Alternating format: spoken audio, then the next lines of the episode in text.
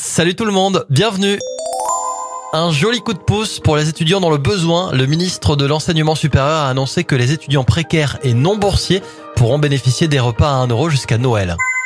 On enchaîne avec une avancée scientifique. Des chercheurs britanniques ont lancé un essai clinique révolutionnaire consiste à transfuser des globules rouges cultivés en laboratoire. C'est la première fois qu'un tel protocole fait l'objet d'un essai clinique. En cas de succès, c'est une innovation qui va sauver des vies puisque ça améliorera la prise en charge de personnes qui ont besoin régulièrement de transfusion.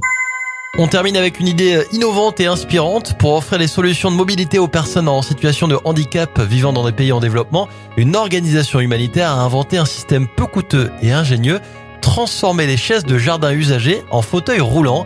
Pour un coût de seulement 100 euh, euros, elle conçoit des fauteuils roulants résistants et fonctionnels, les expédie et les livre dans le monde entier pour offrir une nouvelle vie et une indépendance aux personnes qui en ont besoin.